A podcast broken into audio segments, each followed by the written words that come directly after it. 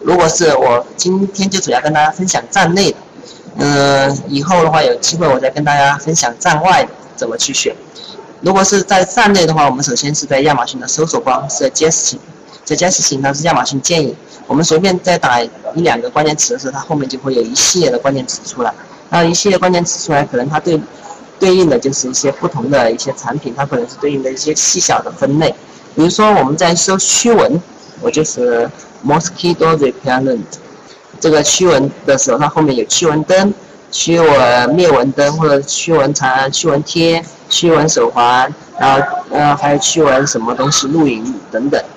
那这些我们就可以去看一下这些细小的，这是第一一小小方面。第二小方面就是我们可以去亚马逊的那个呃它前台前台里面，我相信大家应该都知道，它有个 best seller，best seller 连着和那个 new release 的，就是最近三十天卖的最好的，然后再加一个亚马逊的 share share and more。虾 and mover，这三个来，因为虾 and mover 它是过去二十四小时内上升品类最快的。这样我们来看，如果在一个类目中，这三个，呃，这三个排名中，一个产品出现的次数在前十名或者前十五名，是出现的频率越多，那就说明这个产品越容易做，它越容易火起来。当然不排除有些超级大卖这样去推，但是普遍性的我们可以这样去参考，就是在首先 best seller，还有嗯 new release，还有 most wish，还有 share share and mores share share and mores 就是在过去二十四小时内卖的最好的产品，这上面这四个里面四个象限里面去看，我们对比。就是如果说每一个象限 best seller 里面，可能它排名前十，OK，它排第七，但是它在 new release 的排名第二，在 more 下呃下 more 里面排名第三或者第一，那么它在 most wishes 不 best wishes 还是 most most wishes 里面，如果它排到前五，那说明这个产品在整个大类里面哈，那或者是二级类目里面，那么就说明这产品的确很火，这个小分类那就很不错。好的，然后再跟大家分享几点，就是我们在选品之前，我们要了解一点，就是嗯，我们在选择小类目的时候，请大家一定要注意，就是我们要看这个小类目的第一百名，如果它在第一百名，在整个大类排到一万名的时候，那这个小类目至少我们可以去做。对的，对的，就是 more ones and shares。对的，对的，我英语发音不是怎么好，请大家谅解一下，这个。在如果我们一般我选产品的时候，如果是它在这个类别小类别小类别，它排在第一百名的时候，就是最小的那个小类别，在整个大类都排到一万名之内，那说明这个小类别是可以去做的。如果这小类别哪怕你做再怎么做，你可以做到第一百名吧。嗯，如果你做到第一百名的话，那你做到大类任何大类的一万名，就是主要的那几个大类的一万名之内，那一你一天还是可以出个十几单。在美国站点可以出十几单，欧洲的五个站点加起来你也可以出到二十单左右。那这嗯加起来哟，不是单一的站点。欧洲的话，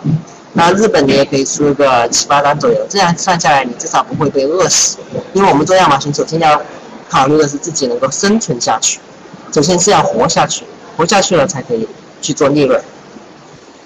那么像这样的品类型，大家一定要注意，然后要符合我刚刚说说的每一项原则，就是。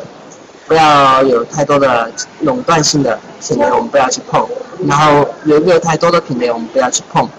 然后我们要看这种小类，如果有侵权的，我们也不要去碰。